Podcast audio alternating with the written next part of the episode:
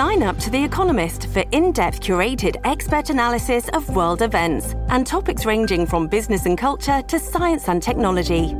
You'll get the weekly digital edition, online only articles, curated newsletters on politics, the markets, science, culture, and China, and full access to The Economist Podcast Plus.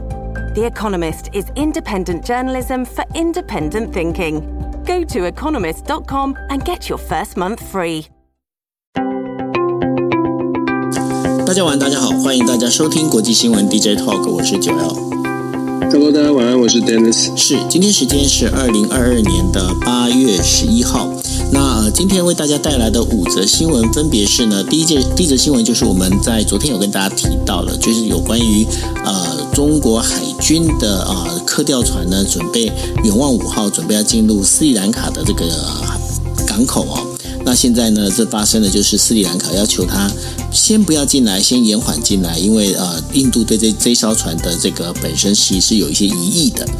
那当然这件事情的话，中国外务省呢就啊外务部外交部，然后呢就有就等于说对这件事情提出了一个抗议。那抗议呢到底为什么？然后中国在这件事情上为什么没有那么的呲牙咧嘴？这到底原因在哪里？到时候跟大家做分析。那另外的话，有关于就是呃，我们在讲的从呃乌克兰战争开始到现在呢，欧洲它现在面临的非常严重的一个问题，就是能源短缺的问题哦。那现在欧洲也开始要考虑重新启动了所谓的火力发电这件事情哦。那这火力发电呢，会不会造成过去呢？我们在讲不管是二零二零三零年或二零五零年的这个整个我们在讲碳中和、零碳排这件事情。会不会这样的会往后延展呢？那这个事情到底会不会到后来变成是无疾而终哦？那这也是呃最近一个比较值得讨论的一个话题。那另外，英国首相选举呢，必须在啊下个月初的时候要有一个结果。那现在两名候选人开始进入的比较啊，等于说包括四处去演讲啊，然后除了巩固巩固他本原本的就有的这一个我们在讲的他本身的这一个铁票之外呢，他在扩大他们的一些影响力哦。但是这两位领啊，这两位等于说呃首相候选人当中啊。他们各自的主张跟他们个别性格的差异有哪些呢？到时候来跟大家做分析。另外有件事情的话，就是香港的人口哦，现在持续的在做外流哦，流这个今年的流动比例又比去年又高过了十一万以上哦。那香港人口这个等于说香港人右脚投票啊，在等于说呃。对于中国的这样的一个，不管说呃，等于说国安法了，在相关的这些法律之下哦，香港人最后就选择了出走。那未来的香港到底还会不会变成是东方之珠？而这东方之珠未来是不是就会变得越来越黯淡无光？到时候来跟大家做分析。最后要跟大家讲的，在呃非洲的话，肯亚进行大选了，但是啊、这个大选里头，年轻人的选票开始逐渐的流失哦。那这流失的状况到底为什么？OK，好，那我们第一则新闻跟大家来提的就是有关于斯里兰卡暂缓中国军舰入港这件事情哦。印度和中国之间呢，这个拉锯战呢，这个在尤其是在印度洋这个战略要地，也就是斯里兰卡的这个进行的越来越激烈。那然后中方对于印度哦，把把这个中国的海洋科调科考船哦。定呃，就是在十一号准本来预定要准备要进入斯里兰卡的，那这件事情呢，他阻挡的时候呢，对于这个中国来说，中国对这件事情是非常的不满。原本这一艘中属于中国海军的这个科考船呢，它的啊、名字叫做远望五号，它原本预预定是十一号到十七号要进入斯里兰卡南部的所谓的汉班托塔港呢，就是进行等于说等于停靠。但是呢，原本呢在七月的时候呢，斯里兰卡已经允许这一艘。属于中国海军的科考船呢，进入那个等于说刚刚提到的这一个汉班托塔鱼呃托卡港哦，但是呢，到八月的时候呢，他却另外的提出了一个就是必须要磋商的一个理由哦，希望他这一艘船呢能够延迟入港。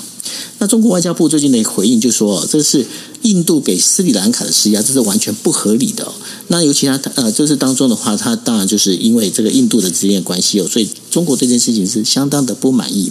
那度印度的发言人是在七月下旬的时候就在说，他会监视这一艘船呢，它到底是怎么进来，到底它到底有没有在损害印度的安全还有经济利益？那为什么会有这样的一个争议呢？最主要的是因为呢，这一艘船呢，不仅是在呃，等于说在呃整个关于提供有关中国海军有关这个印度洋相关的这一些呃卫星的对应的相对的一个位置哦，然后还有这些啊、等于说印度也是担心，就是说斯里兰卡呢这个让等于中国对斯里兰卡所谓的就是实行所谓的债务陷阱，那会不会呢在这个印度洋的势力呢越来越扩张哦？那但是呢，中国它现在也面临到另外一个问题，也就是说，在今年秋天的时候呢，这个。中国共产党呢，将要进行党党大会哦，那所以呢，对于中国来讲，他好，他也不太愿意在外交问题上呢，把这个事情越扯越大。在这当中的话，中国跟印呃跟印度在印度洋之间这个斯里兰卡的这样的一个争呃等于说争执或拉那个拉锯哦。但是你觉得接下来的话，印度跟中国他们之间对于这件事情的话，他们后后续会怎么去走呢？我觉得中国跟印度确确实是一个非常值得关注的部分，因为我们知道在右半边，也就是在地图上面了，中美之间的竞争还在不断的升温当中。那其实你要跟美国对抗，中方自己就要思考的是，它还有多少的资源可以分心在其他的地方。那尤其在中国南部跟中印之间的边界，如果大家在看国际新闻，最近美国跟印度也在进行一些小规模的所谓的高山的军事上面的演习。对于中国来说，等于是一方面，美国在大太平洋在跟他进。做竞争，但是美国也试图着跟印度之间呢做一些连结，也给中国在背后带来一些压力。那再稍微往这个地图的在南方一点再拉呢，就是我们今天讨论到的斯里兰卡的问题。斯里兰卡这个探测船呢没有办法进入，基本上它反映出来的就是现在的中印之间并没有像中国自己想象的，大概印度会这个会保持一些中立的态度哦，反而是可能呈现的是印度在自己的国安考虑上面，或许有有。甚至是呃更加的朝向美国一点点哦。其实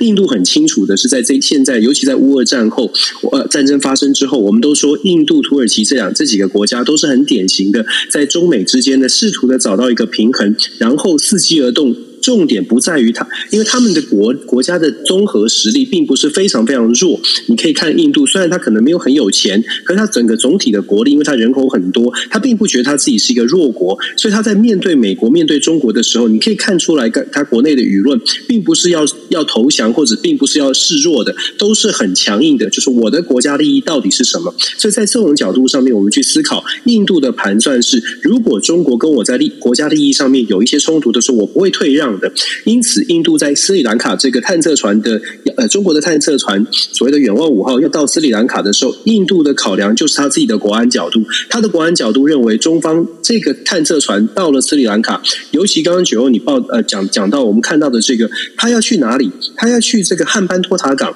汉班托塔港是一个什么地方呢？是完全由中资，大概百分之九十九的钱是由中方所提供，就贷款来提供的。之前因为斯里兰卡，我们知道。斯里兰卡有高高的这个巨额的国债，斯里兰卡是还不出钱的，所以斯里兰卡这个汉班托塔港呢，预期如果再继续在这种债务危机之下，这个港口非常有可能就是九十九年的这个租约，按照这个九十九年的租约，它会在中国的控制之下。也就是说，这个港口虽然过去想想象当中，就是中方贷款的时候是说，哎，这个是一个商业的，是一个观光的，可是它的地理位置，如果大家把地图拿出来看，它的地理位事实上，他在军事战略上是扮演很重要的角色，而且呢，根据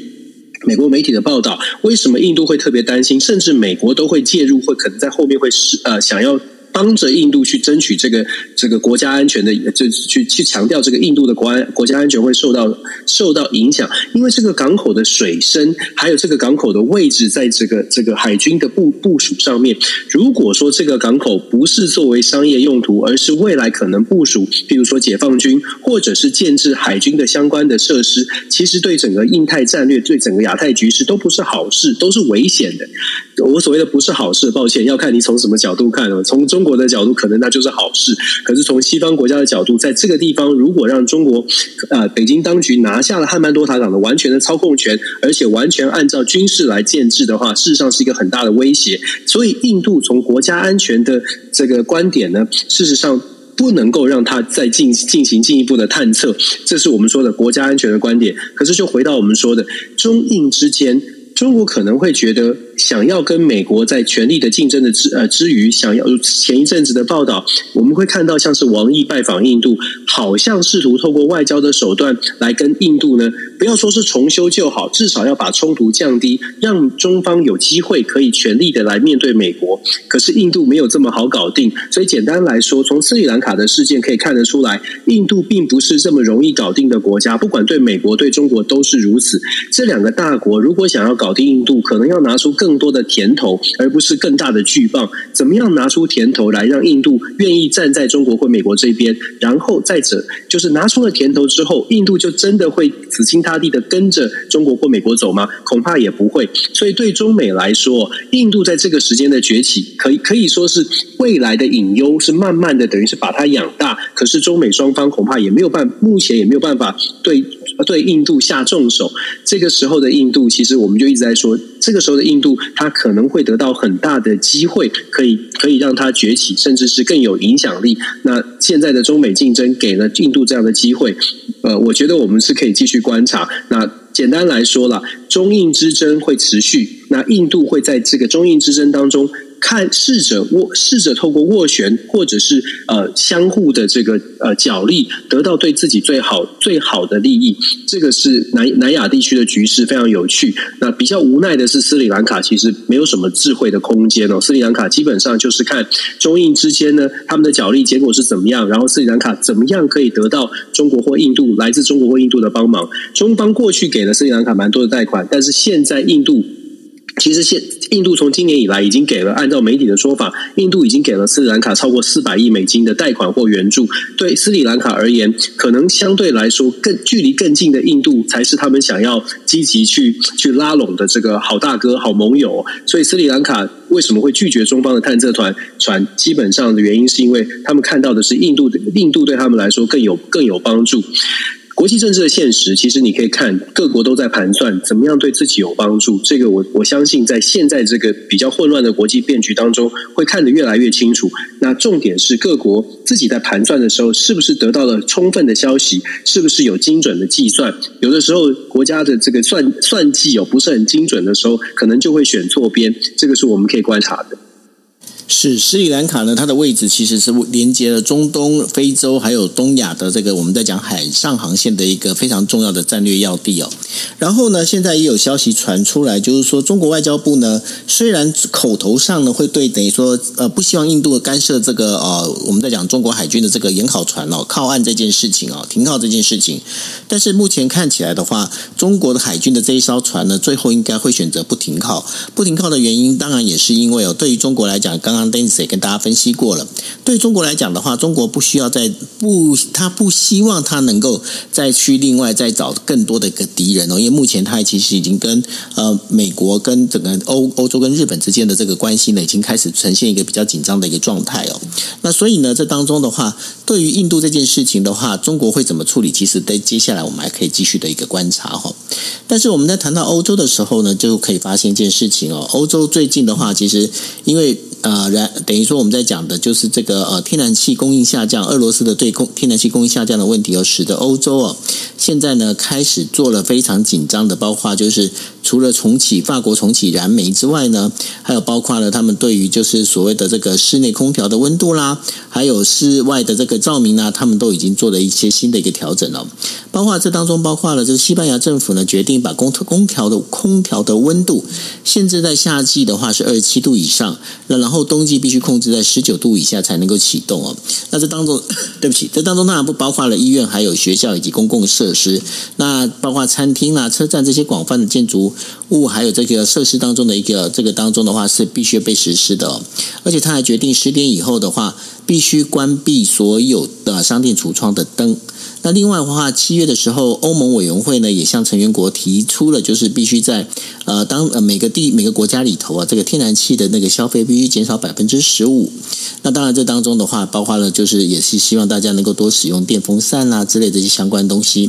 那另外的话，德国呢也促进了就是呃这个国家的这个公民啊。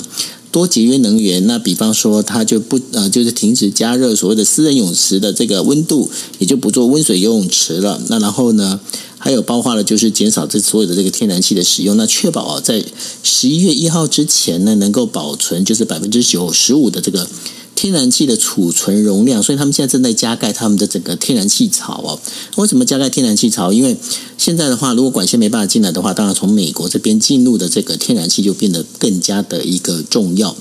那另外的话，法国的话，它就是禁止哦，就是商店在入口啊，呃，就是打开的一个情况之下呢，不可以使用那个空调。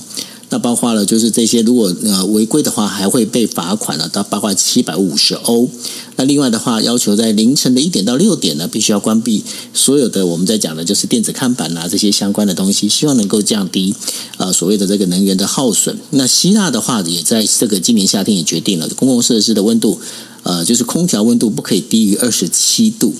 那在这所有的这些规定里面，我们大家就可以发现一件事情哦，就是欧洲对于这个呃整个天然气的这个呃我们在讲的俄罗斯供应天然气的这个短缺的这个状况之下，他们因应的会有两种方法。第一个方法当然就是呃节约所有的能源的消耗；第二个的话，他们重新再启动所谓的燃煤啊或燃油的这样一个状况。那所以呢，国际能源署在十一号的时候也公布了，这整个石油市场的价格呢。已经开始等于说，呃，在未来的二零二二年跟二零二三年的这个需求啊，会因为天然气的价格飙涨哦，然后这个石油的各个需求会会拉高，会拉高原因是当然了，就是说它包括它是估计二二零二二年的时候，石油需求的那个会比预计哦，会比在呃上呃前一个年度的话会多增加二两百一十一万桶。那也就增加了百分之二点二左右哦。那在这所有所有状况里面的话，当然就是因为这些国家必须要开始使用石油来发电哦。所以呢，在相关的这些设施里面，Dennis，你有没有发现一件事情？我们之前也在提过，就是说未来的话，不管说二零三零或二零五零的这个，我们在讲的就是呃碳中和或者是零碳排这件事情的话，好像接下来就最近已经没有人谈，而且未来的话，这件事情是不是会就这样子就变无疾而终了呢？你说碳中和的问题吗？对呀、啊，这整个因为这样子的话，你包括你等于说你都重启了燃煤了，那甚至还有人在讨论要是不是要重启核电了哈。那在这个状况里头的话，碳中和啦，或者之前喊的就是在战争之前喊的，不管碳碳中和也好啦，零碳排也好啦，这些问题的话，是不是渐渐的就会慢慢的不见了？呃，应该是说大家还是想谈，但是不敢很大声的谈，因为知道现实现实上面做不到。而且其实最近这两天呢，美国的媒体尤尤其是《纽约时报》有一个非常呃比较比较残酷的报道。我说残酷是因为他点出了非常严肃的问题。今天的关键字变残酷，不是可爱了。对，残酷还是。硬必须可爱吧？我想，或者说为什么会说到残酷？因为你如果看完这个报道，因为他访问了包括的包括了欧洲的官方，像是德国啊这些欧洲的官方，还有智库的学者，其实大家都在讲说。现在的欧洲，呃，目前大家还不愿意去面对一个真实的状况，就是今年冬天即将到来。然后，欧洲我们之前才在 DJ 上也说过了，欧洲欧盟有提出所谓的大家一起来共同减少百分之十五的能源，记得吗？这个百分之十五，大家一起来共体时间。可是，包括所有的智库，包括官方的这个讨论哦，私下的讨论都是说，即便真的大家都能够做到减少百分之十五的能源使用，恐怕也没有办法面临面临真实的需求。也就是说，就是大家少用了。刚刚九欧你讲了这么多，包括我们之前也说了，不是开玩笑，是真的。比如说减少减减，可能少洗少洗一次澡啦，或者是这样的。即便这么做，还是有一个，还是很很大的风险是。欧洲的严冬如果来到的话，到底要怎么来因应哦？那很多的学者，他包括他的这篇文章里面就特别讲到说，现在的讨论大家不愿意谈，是因为其实欧洲可能正面临的是一个战争时期的能源政策。所谓的战争时期的能源政策，是指没有办法再用市场来考虑了。到目前为止，大家在考虑能源的时候，还是市场导向，所以国内的这些政策的调整，包括我们两天洗一次澡啊，这些都是以供需面的。等于是需求面来减少，这还是一个大的一个市场的概念。如果需求减少了，我们就要怎么做？可是战争时期啊，它不是需求的问题，战争时期是完全拿不到，就是实际的能源一桶一桶的油都没有办法进来。要要考虑的是用战争的模式，就是真的拿不到油，真的油管是破掉的这种情况来考虑。这种这种这个思维是不一样的，因为一个是实际上完全没有东西，一个是哦，我们来节约，我们来控制，还是有油，还是有能源，还是有天然气，可是我们来控制。所以这篇报道里面特别讲到说，战争时期的能源政策的思维跟现在还是处于一个市场机制可以用调控的思维是有很大的不同。可是目前看起来，欧洲国家还是站在大概是由呃这个供需的思维来考虑。可是这会遇到一个很大的问题是，到了这个冬真的到了冬天。这些欧洲国家到底能不能够因应？现在我就可能是完全没有的一个状态哦。那而且我们有很多的变数。第一个变数是乌俄战争还在继续。我们可以想，我们很难想象，普京说突然今天就说：“哦，你这个这个欧洲雪很大了，我来，我们来，我们来增加增加天然气供应。”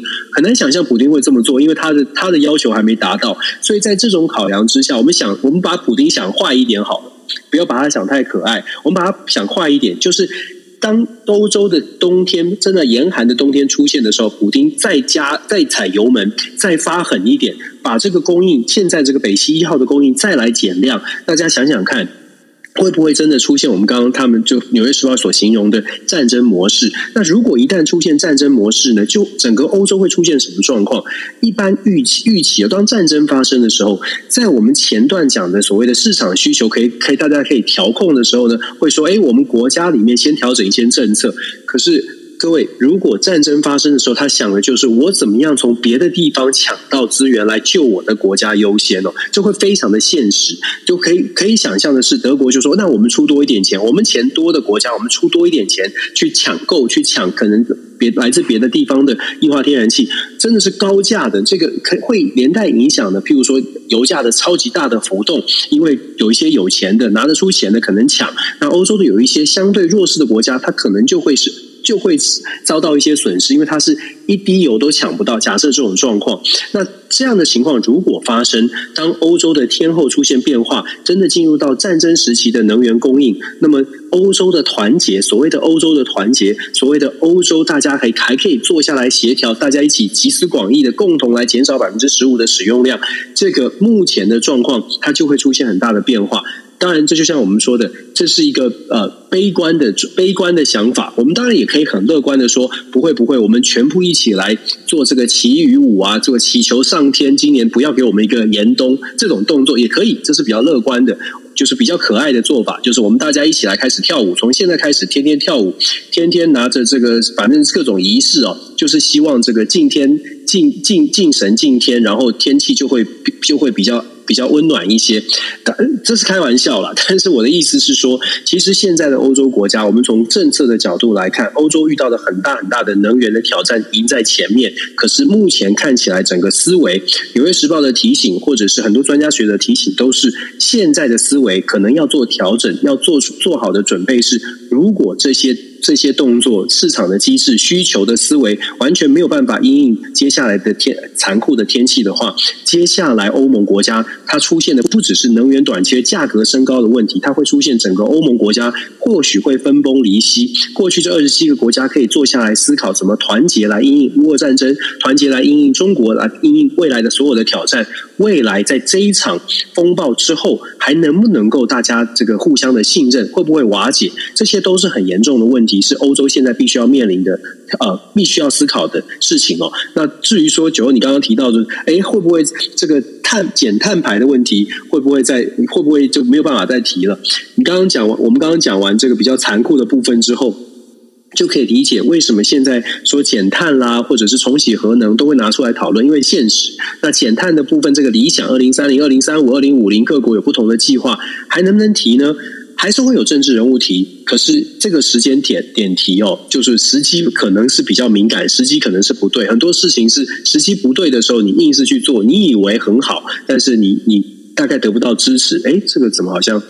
台湾有些人就是这样，反正总而言之啊，这个是总而言之呢，就是说欧洲现在的状况，我们继续观察，它可能会出现的变化是会影响到全球的。你想想看哦，如果欧洲真的说，哎，出现了这种战争时候的能源短缺，然后欧洲有一些国家，我们就假设法国、德国可能财务比较好的。大笔大金大金额去采去收购全球有的这个液化天然气，或者是全球的其他的能源，包括包括德国都要重启这个火力发电厂了，那就已经摆明了这个绿党的这个绿党的政策就要摆在后面去，不要说被打脸，就被摆在后面去了。在这种状况，它会影响全球的油价，它会影响全球的能源价格，即使在台湾，即使在日本，其实也会受到波动的，因为。他拿的 LNG 就是液态天然液化天然气，很有可能就是本来要送到台湾，很有可能本来就是要送到送到日本的，因为产公这个企业会考虑，诶，如果在欧洲可以有两倍、三倍的价格，那么我们的优先顺序就会调整，而且在政治正确的考量上，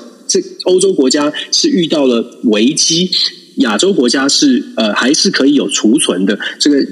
优先顺序调整之后呢，全世界当然我们就说，全世界的这个经济啊，包括受到能源影响的产业，都会连带受到影响。所以，我们接下来要可能还是要仔细的观察。希望欧洲国家现在就赶快从最坏的角度来思考，而不是大家不去思考，还在想着，哎，我们可以用调控的方式。别忘了，普丁是不是这么可爱？我觉得大家应该有问号，而不是这么肯定。的确哦，因为呃，这接下来的话，包括大家在抢能源、抢资源哦，还有抢粮食这些相关的事情呢，过去我们一直都呃不愿意、不愿意看到的事情呢，慢慢的它都已经开始在发生了。所以呢，呃，接下来就是经常我们也在呃国际新闻 DJ Talk 的时候会一直提醒大家的一点，就是说，二零二三年这一年的话，其实经济会变得很冷、很冷、很冷。所以呢，其实大家呢要相相当的小心，因为这当当中包括了我们在讲的物价价。加通膨啊，还有包括了这整整个一个就是整个市场的一个萎缩哈。那在这当当中的话，到底接下来整个一个全球的这个经济会怎么走？那能源之间的话会变怎么样？如何的运用？大家应该要多多的留意。那这当然，我们在提到欧洲的话，我们当然就不能。不能就是忘记英国，那因为呢，一准备要进入决选的这个我们在讲的英国的两位首相的候选人呢，一位是呃外交部长呢，就是特拉斯，那另外一个的话是前财政部长呢，叫做苏纳克。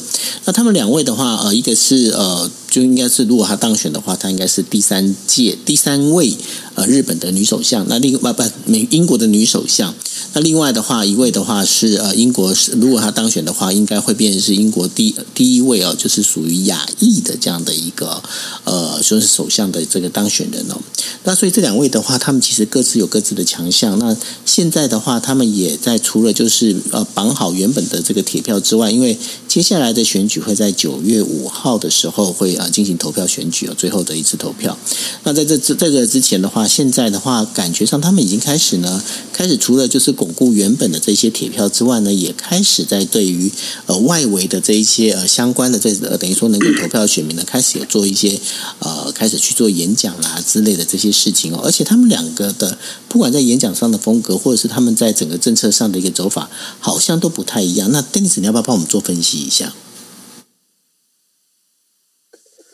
我觉得这两位哦，首先我们必须说，这两位，因为他因为英国的首相现在是保守党执政，所以英国的首相跟之前跟大家呃谈过，就是说英国的首相的选举不管怎么选，一定都是保守党，所以路线上面大概不会有太大的整体的路线不会有太大的差别。过去大家可能会讲说，哎，苏纳克稍微的稍微的强项在经济上，因为他毕竟过去的这个资历，强项是经济，然后会比较相对来说是对于整个世界的局势哦，我来说呢，会比较是平和的温和派。那他的抗中也没有抗的这么大力，虽然同样的都是保守路线，觉得中国是一个竞争对手。那呃，特劳斯呢，就是 Liz Truss，他就是跟着这个呃 Boris Johnson 的路线。对外是非常强硬的，他是走保守派更加的右边，就是极端的比较强硬的这个路线。可是 Charles 在经济上面就有一些议题，他可能就会受到，那大家就觉得他的经济不一定不一定很厉害，就在经济政策上面没有苏纳克这么的稳健。譬如说要不要加税、要不要减税的问题上面，其实苏纳克是相对是稳健。大家觉得，如果说英国会面临到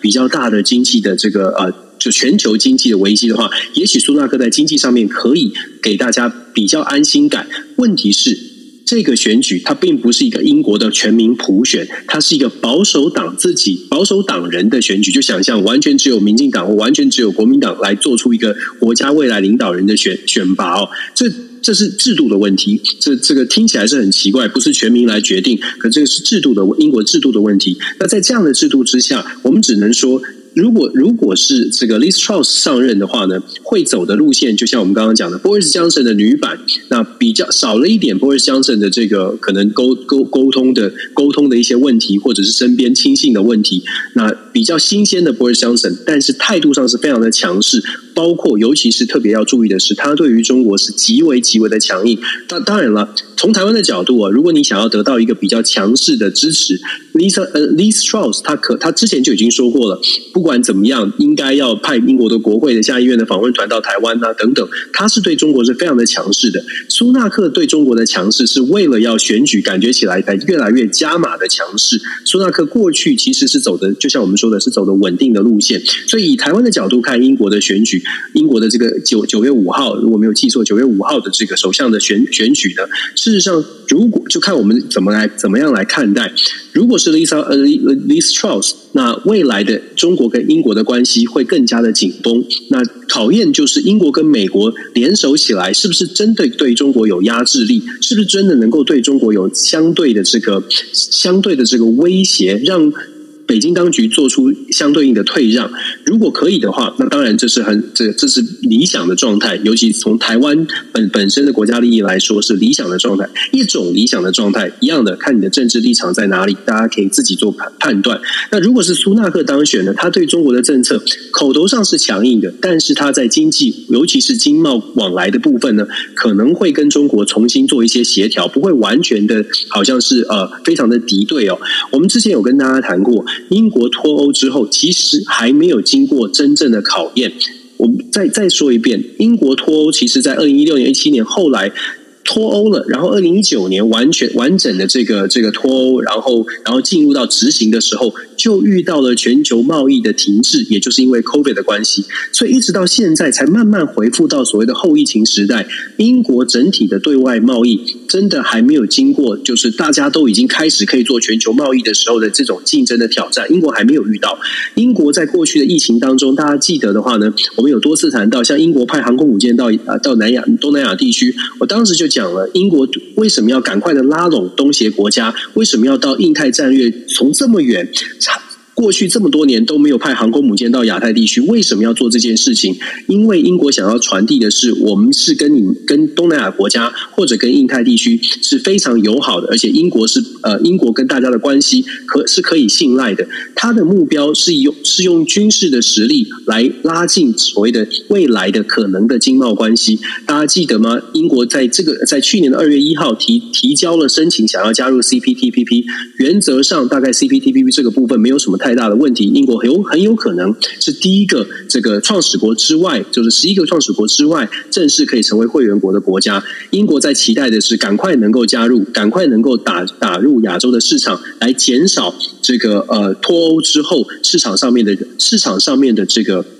冲击，但是它要跟时间赛跑，就像我们说的，如果后疫情时代现在的经贸经济开始全面的复苏的时候，英国要跟时间赛跑。我们讲那么多，其实在讲的是所谓的政治、军事、国防，还有经济、经贸关系，全部都是交纠葛在一起的。如果英国想要对中国更加的强势，很大一部分除了他自己的军事之外，还有就是 C P P 能不能加入，英国的经贸是不是能够能够在没有中国市场的时候情况之下，仍然能够维持经英。英国的经济发展，Truss 他的态度是先摆了态度，接下来再看经贸。苏呃苏纳比较像是来先回。上任之后，如果苏纳上任，他会先看英国到底在市场、全球的市场、全球的布局是不是能够让英国可以稳健的发展，再来决定对中国的政策是要稍微的更硬，还是稍微的温和。所以两者之间呢，一个是以这个呃对外政策来主导英国的未来的这样的做做的这个综合的发展。那苏纳可能会是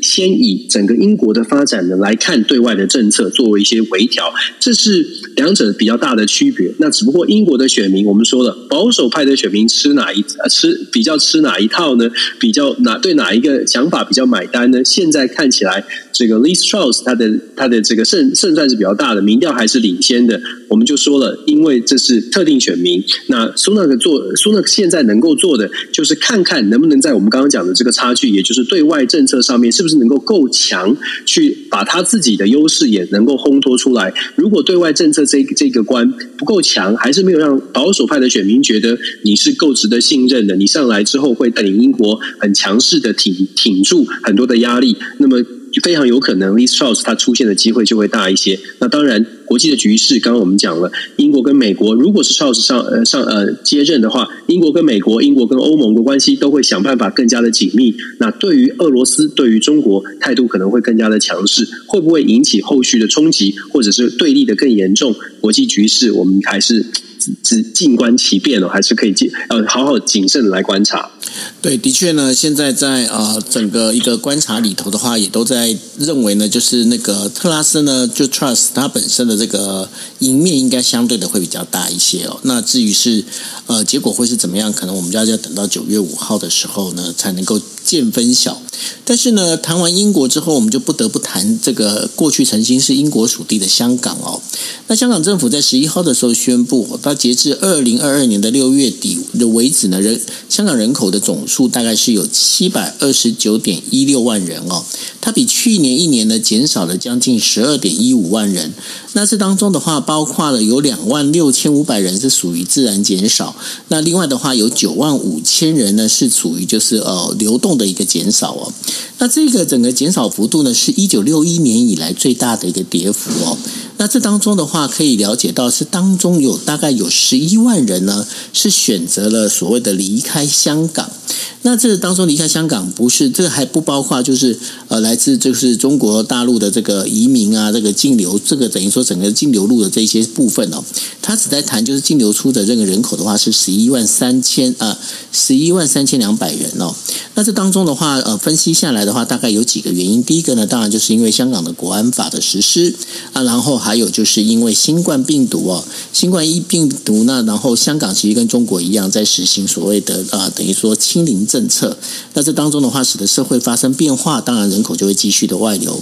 虽然说香港政府的发言人他们就强调，他说这样子这次的一个呃人口减少，最主要并不是因为呢，就是呃人口大量外流的原因，而是因为呢大流行的检疫影响了人才的进入。然后呢，他认为呢，就是说这个居民呢，为了有些居民为了工作或者是学习才会做移民哦。那这对于一个国际大都会来讲，这个。这样的流进流出呢，对香港来说其实是非常正常的一件事情。但是呢，很多人就会知道，就是说这当中有提到了，包括呃香港实行国安法等等之类的这些事情呢，使得不不仅仅是香港人会流出哦，还有包括了有一些我们在讲着过去其实有呃在香港有很多的外资，那有很多的来自呃全球各地的这一些外国人呢，其实他们现在也开始选择了就不进入香港哦。那这如果这样的整个状况这样进继续进行下去的话，过去我们在讲的这是属于东方之珠哦，这个东方明珠的这样的一个香港呢，未来这个香港它本身的一个地位呢，很可能就会被取代掉。那目前接下来最有可能的几几个地方哦，一个就是当然是新加坡，另外一个的话就是东京哦，东京它现在也抢着希望能够当这样的一个角色。那 Dennis，你怎么来看？就是香港的话，看起来好像是会越来越落寞，而且如果他现在目前的话，这整个就是中国对他的统治的这样的一个做法不改变的话，接下来香港它的一个国际地位其实就会越来越没有影响力了。这是一个。这是一个比较无奈的现象。其实我们谈香港谈了好几次，那也也必须说，就是说现在看起来，尤其是从人口的外移来看呢，我们要要如果有资料的话，我们现当然现在没有资料，我们只能看到整整个总体的数字。总体的数字大概在二零二零年，大概外移的大概九万多，快十万人。然后现在这个呃美美国媒体的报道，应该是 Bloomberg 或者是哪一家媒体又特别的去做一个做个报道，讲说呃去年是十二万。十二万一千五百人外移，那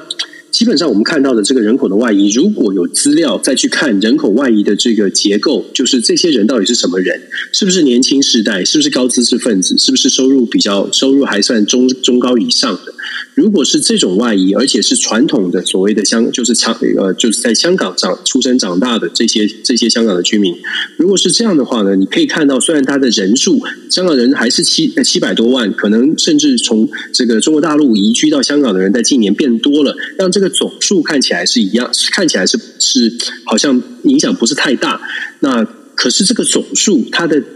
它的值已经改，已经出现了质变。它的量也许没有减减少的非常的惊人，但是它的值已经改变了。所谓的值的改变，就代表这个社会可能在认知上面，或者未来的发展的方向上面，都会出现明显的变化。那香港之所以，过去是香港，除了它在制度的设计之外，还有人。香港的人过去在英国的这个统治之下，殖民时期呢，事实上大家对于民主啊，对于所谓的呃经济的经济的各种的这个操作模式，甚至是所谓的价值观，跟现在是不是还是维持了一致？如果不一样的时候，过去这种价值观在香港社会里面存在这个价值观，可以让香港变成大家世界愿意信赖的金融之都。那现在在外在的制度改变里面，内在社会人民的居民的值，对于价值观的认知，甚至是对于呃所谓的金融秩序啦，或者是对于民主的价值等等法治的价值，如果全部都出现了这么明显的质变，这个是会时间会经年累月的。如果是出现这样的质变，就像我们说的外移的结构是呃。讲的讲这样讲这样讲好像很好像政治不正确，但是如果外移的结构，就像我们说的高知识分子、高收入，然后这个年轻世代，如果这些所谓的社会传统，大家认为是社会的精英外移，剩下的呃，又跟这个来自中国大陆的居民做一些。交交流或者是融合，你会想你想象得到的是，不是不只是香港在制度上面被外界外在强加的制度的改已经改变了，连本身的社会本体的值都已经改变了。那么回到九欧你的问题，未来的香港怎么会怎么样？我觉得如果在这样的值值整个本质做的改变，制度也改变的情况之下，香港要回到过去大家想象的东方之初。我我没有办法很乐观了，当然之前也说过，我们没有办法很乐观。那香港的居民能不能够继续的生活过活呢？当然还是可以啊，就是在基本上在任何的体制之下，即使在阿富汗。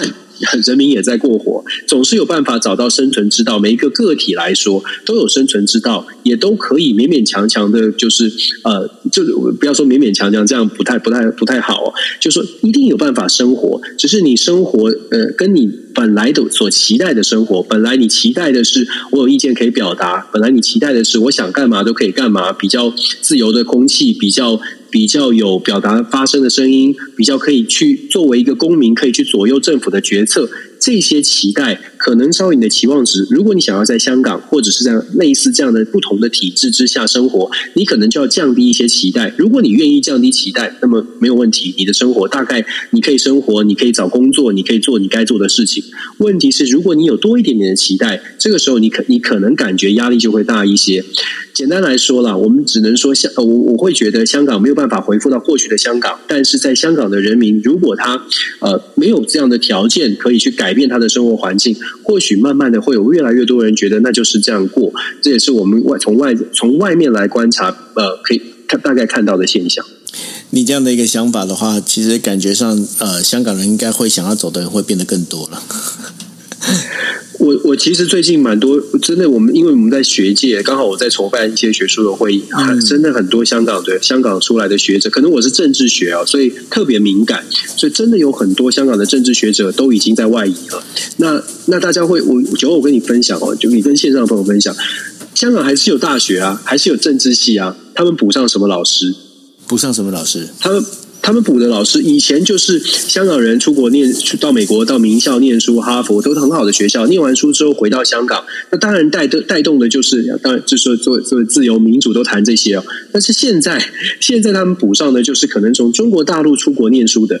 然后他们到香港大学，到香港中文大学、香港科技大学，所以香港大本来在香港的这些大学，我们的这个同行像政治学系，过去有非常多香港人出国念书然后回去的，现在你去看各个大学的网站。很很很明显的，或者是我们说很可爱的，你会看到现在在香港的各个大学里面的政治系或者公行相关的领域哦，或者社会学系，你会看到越来越多的这个名称，光是英文的拼音你就知道了，他就是呃中国大陆出国念书的人回到了回到了所谓的中中国香港，那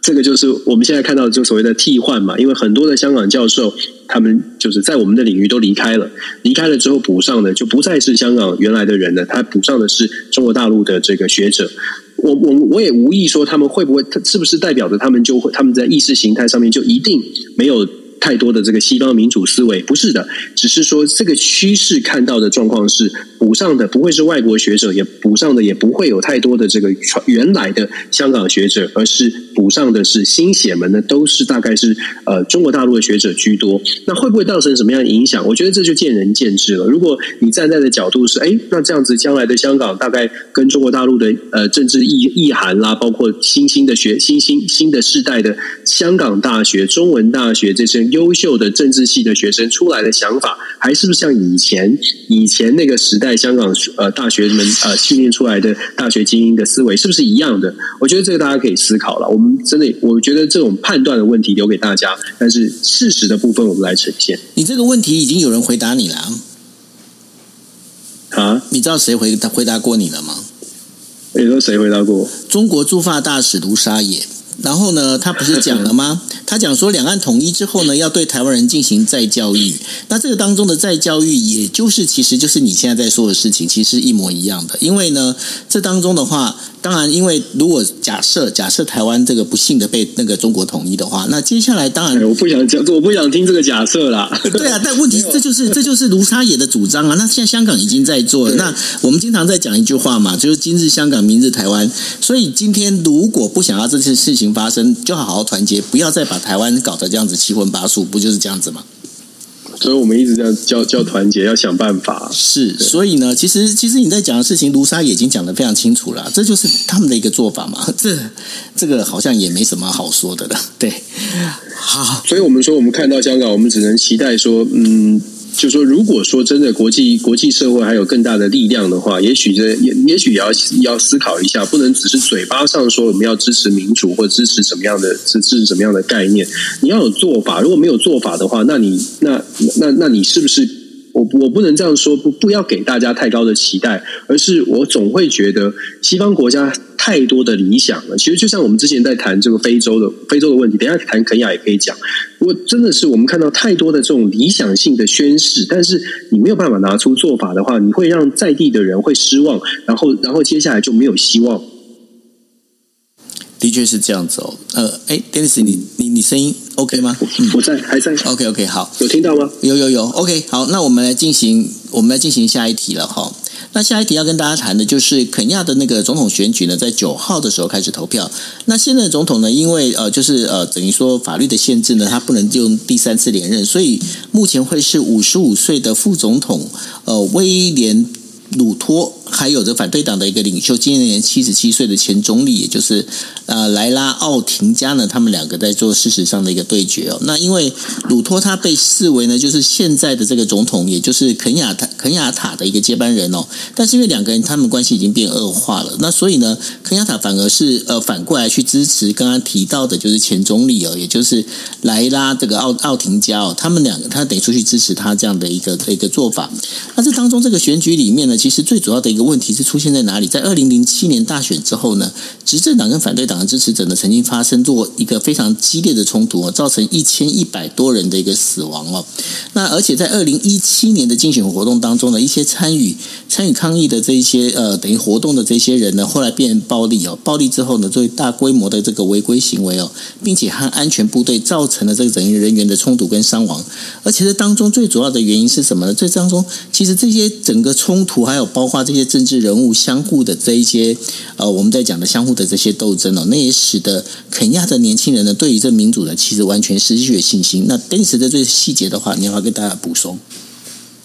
其实你刚刚讲到的就是一个呃现象，所谓的现象就是这是这这就是在肯肯亚发生的。但为什么会发生这些事情呢？很有趣，我刚好刚好最近才刚好发了发表了一篇文章，学术研究，就是研究台湾跟肯亚的比较。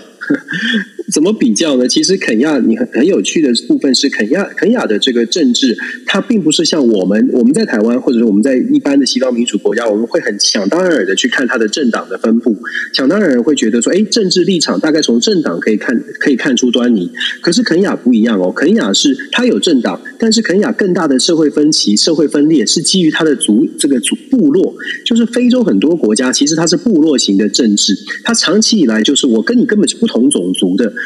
非洲的这个过去在殖民时期呢，事实上是被西方国家不同民族不是不同不同民族就对不同部落就是不同民族不同部落不同种族就就不同族了，对，就是他非洲的这个政治意识形态不是跟着政党走，而是跟着不同的部落在走的。所以，为什么刚刚九欧你讲到二零零七年会有一个选后的大的暴动，造成一千一百多人死亡，就是因为其实失败的这几个部落的联联合，跟主要的这个胜胜利的部落。看起来在民主的制度里面，我们叫做它是政党，可是它背后是因为不同的族群、不同的部落，完全的不能够互相的相容，然后又这个政治利益又没有办法分配得当，所以在这种状况之下，就出现了很大规模的冲突。零七年发生一次，一呃，这个一七年又发生一次，所以肯亚国内呢就一直在强调说，是不是能够做选举制度的改变，试图。在制度的设计上面，能够让每一个部落，就算是小型的部落，都能够得到一些好处。大概每一个部落就有自己相对应的一些政党哦。问题是要真的能够设设计一个制度，让每一个政党都雨露均沾，是非常困难的。即便是所谓的多党的多党的政多党制度，你真的要让呃部落的人去投票，按照这种方式，理想性的，因为有多党政治，所以就可以每个部落得到政治权利，非常的不容易。那。二零零七年到走到现在十五年，今年的选举呢，看到的一个现象是肯亚的，就像你刚刚讲到的，年轻人不投票，失望了，觉得如果我去投票，第一是民主不是想象的这么好，所以我去投票之后呢，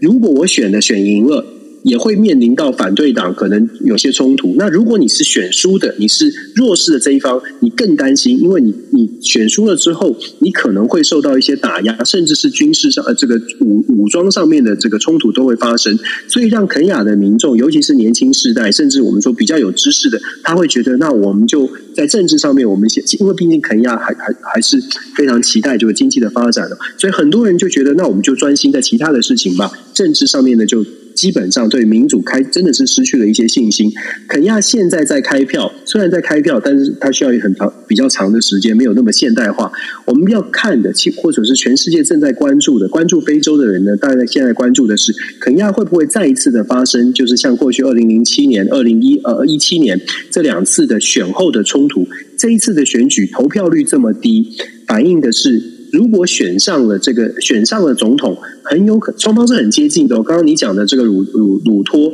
跟这个奥奥丁加，其实他们这个选前的民调呃是很接近的。所以如果说选前民调很接近，然后再加上这个投票率不高，这种状况会造成的是输的那一方更难承认他自己是输家，因为他会说他不能没投票，我的部落都没有得到公平的这个呃投票所投票所的分配。这个在非洲国家其实还蛮常见的，就是选举制度的设计、选举的公平性。还有包括了这个呃交通啦、方便度啊，都会是争议点哦。所以肯亚虽然执行有了这个大选，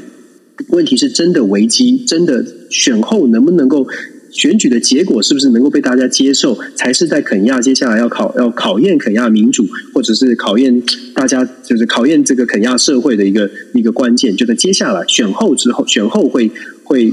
一段时间才才能够让它这个稳定下来。那我们讲到非洲，我刚刚就特别在前面题目我就讲说，非洲其实很多的国家都有民主的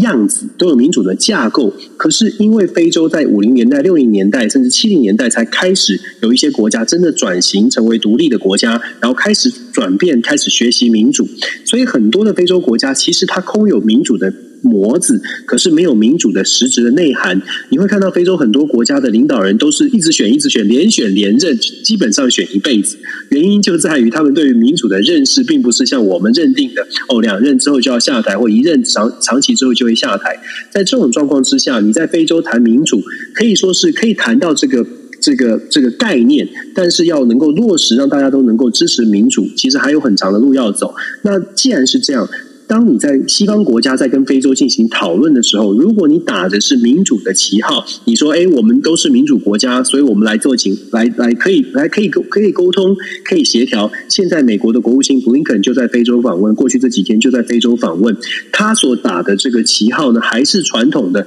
美国是民主国家，我们愿意跟非洲的所有民主国家来做合作，也愿意提供各项的支呃支持，来支持非洲的民主的盟国呢，都能够好好的发展。首先呢。我们刚刚说了，民主的旗号虽然看起来是很政治正确、很有道理，问题是非洲这些国家它本身的民主的条件并不是这么的成熟，甚至有一些国家，它的这个领袖他是透过民主机制，但是他连选连任已经二三十年了。这些领袖听到美国说：“哎，我们要尊重民主哦。”你觉得他心里想的是你跟我站在一起，还是你想要把我推翻呢？所以这个时候，美国讲民主，然后要透过民主来来拉近跟盟友之间的关系，有一些国家反而会担心。虽然是民主国家，但是他其实会担心。再来呢，美国所谓的这个帮助盟友，像布林肯到了非洲，他讲的好像是说未来啊要提供提供两千万美金吧，一年好像提供两千万美金来做非洲相关的援助。当然这是第一波，后续还有更多的支持。可是如果我们看数数字哦。现在非洲整个非洲大陆跟中国的贸易额度一年来到两千五百亿美金左右，跟俄罗斯是两百亿美金，跟美国是三百四十七亿。如果我没有记错，去年二零二零还是二零二一年三百多亿。以这个数字来做比较，你就可以想象为什么美国现在打的民主的牌，你要能够真的感动非洲的国家，说：“哎，赶快大家一起来重新跟美国的走走得更近，或者是都跟呃跟着美国配合美国的政策。”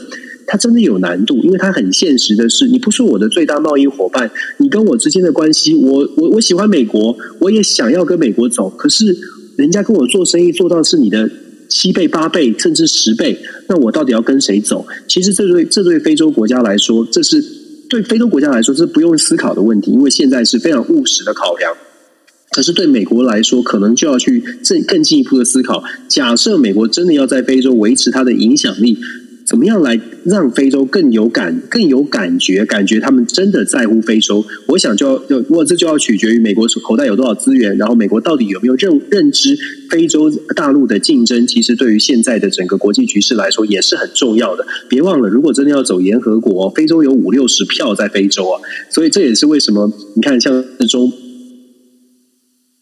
都跟非洲在积极的建立友好的关系，因为当你要走合法管道的时候，想象一下，整个非洲五十几、五十四还五十六个国家里面，如果有三十个国家、四十个国家站在中方那边，或者站在俄罗斯那边，你要制裁中国跟俄罗斯的时候，你受到的这个这个压力有多大？你就会你你就很难很难说，哎，我们得到的票比较多。这是美国为什么要重回重返非洲？可是重返非洲条件可能要去思考一下。的确，因为中国跟俄罗斯呢，其实在非洲呢已经下了非常大的功夫。我们之前也提过了，包括核电厂的兴建啊等等之类的这些东西哦。那包括了就是呃，中国呢在呃非洲所进行的一些建设啦，还有在相关的我们在讲的网络通讯啊这些相关的这些事情哦，其实中国已经下了非常大的功夫。而接下来美国这时候才要开始做的话，那他们到底怎么样做法会让他们能够？迎头赶上哦，那这也是要考验美国自己的一个智慧哦。那说到这个，Dennis，问你一下，你大概什么时候要准备要回台湾了？现在很多人都回台湾。我也想啊，我也很想，我超想念我的父母亲的。有没有计划？但是现在就。计划现在是十一月有有一个有排一个会议，大概可以回台湾，呃，哦，大概五六天吧。哦、希望拜我在祈祷，我在祈祷不要再有变数，因为昨天好像是是不是公布说还是要还是要维持这个三加四，好像三加四是要，但是已经不用那个啦，不用两天 PCR 的那个确诊证明啦，就包括外国人都应该不用了，对，对啊。对，可是如果是三加四的话，我连回台湾那个开会都会有问题哦。所以，对，对，因为因为你你必须至少至少你要被隔离三天，而且后面四天也不能够参与大会堂大会堂的这个演讲或者是讨论，对不对？对，也不能。对啊，所以如果是三加四的话，我连十一月那个会议都很难。所以，不过不过，你十一月十一月的会议是什么时候？十一月初，希望到时候已经 OK 了。哦，那难哦，因为我们选举好像是十一月底，是吧？我忘了。哎 呦，天啊！别吓我，我好想回去啊！哎，我这次回去中间还差一个，要回程的时候还要去日本一个学校呃做一个拜访。哪一个学校？所以在那个新泻新潟新泻县立大学。所以，所以我真的是希望这一趟能够成行。如果再不成行，真的是很麻烦。对啊，期待啊，也很期待回去跟你吃饭啊。对，我们要我们要吃快炒九九啊！对啊。对啊，我超想的。嗯、OK，对啊，不过那个办一个什么什么网网友见面会，是啊是啊是啊。如果没有隔离的问题的话，对我们底下包括那个就是郑宇啊那些，大家找一找这样子，对啊。对啊，网友见面还蛮有趣，我还蛮期待的。直接开直播，对。是那然后呢？你如果去新泻的话，那也许啦，看看看明年的话，也许跟那个淡江那边的话，看有没有办法，就是我们之前在讲的，就是整个呃学生之间的对啊对啊，对，就可以把它串起来了，对，一定要一定要。OK，好，那这就是我们今天为大家带来的五则国际新闻，还有我跟 Dennis 简单的一个闲聊。我们当然也是希望 Dennis 十一月 十一月能够回来，因为十一月实在很想办。其实十一月吃那个什么，吃那个快炒九九，其实还蛮不错，因为不会那么热。现在太热了，现在实在是很不受不了，真的说实话。对。那所以对啊，就是所以期所以期待十一月是好的，就是，是对，而且也可以这个观察一下当当时的选情，因为在选前两个礼拜嘛，应该蛮应该蛮精彩的。对，一定一定是很精彩。然后嗯，希望那时候不要再炒论文了，好无聊。好，真的真的。OK，好，那这就是对，这就是我们今天为大家带来的国际新闻 DJ Talk。那非常谢谢大家的收听。那大家，我我们在下个星期二一样是十一点四十五分啊，大家锁定喽。那同时也是麻烦大家呢，能够随时来啊，等于说也把我们的这个 Podcast 啊，也就是现在大家可以看到的呃，Dennis 的全球政治笔记，或者是你可以上网去 Spotify 或者是 Apple Podcast，然后 Google Podcast 里面，你也可以打关关键字打就是今夜一杯，不管是今夜一杯也好，或是 Dennis 的全球政治笔记呢，麻烦你们都帮我 follow 起来。我们希望这个呃，就是我们的这个 podcast 的那个收听率呢，能够越来越高。那也希望大家帮我们呃持续的帮我们转发，谢谢大家。OK，好，大家晚安喽，拜拜。感谢，晚安，拜拜。